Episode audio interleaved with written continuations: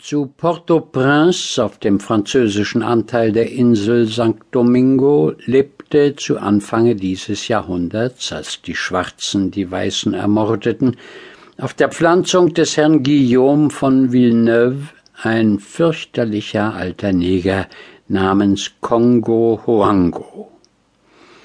Dieser von der Goldküste von Afrika herstammende Mensch, der in seiner Jugend von treuer und rechtschaffener Gemütsart schien, war von seinem Herrn, weil er ihm einst auf einer Überfahrt nach Kuba das Leben gerettet hatte, mit unendlichen Wohltaten überhäuft worden. Nicht nur, dass Herr Guillaume ihm auf der Stelle seine Freiheit schenkte und ihm bei seiner Rückkehr nach St. Domingo Haus und Hof anwies, er machte ihn sogar einige Jahre darauf gegen die Gewohnheit des Landes zum Aufseher seiner beträchtlichen Besitzung und legte ihm, weil er nicht wieder heiraten wollte, an Weibes statt eine alte Mulattin namens Babekan aus seiner Pflanzung bei, mit welcher er durch seine erste verstorbene Frau weitläufig verwandt war. Ja, als der Neger sein sechzigstes Jahr erreicht hatte, setzte er ihn mit einem ansehnlichen Gehalt in den Ruhestand und krönte seine Wohltaten noch damit, dass er ihm in seinem Vermächtnis sogar ein Legat auswarf. Und doch konnten alle diese Beweise von Dankbarkeit Herrn Villeneuve vor der Wut dieses grimmigen Menschen nicht schützen.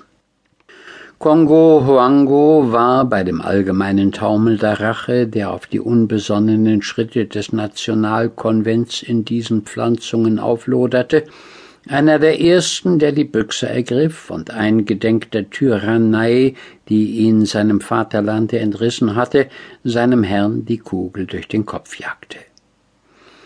Er steckte das Haus, worein die Gemahlin desselben mit ihren drei Kindern und den übrigen Weißen der Niederlassung sich geflüchtet hatte, in Brand, verwüstete die ganze Pflanzung, worauf die Erben, die in Port-au-Prince wohnten, hätten Anspruch machen können, und zog, als sämtliche zur Besitzung gehörige Etablissements der Erde gleichgemacht waren, mit den Negern, die er versammelt und bewaffnet hatte,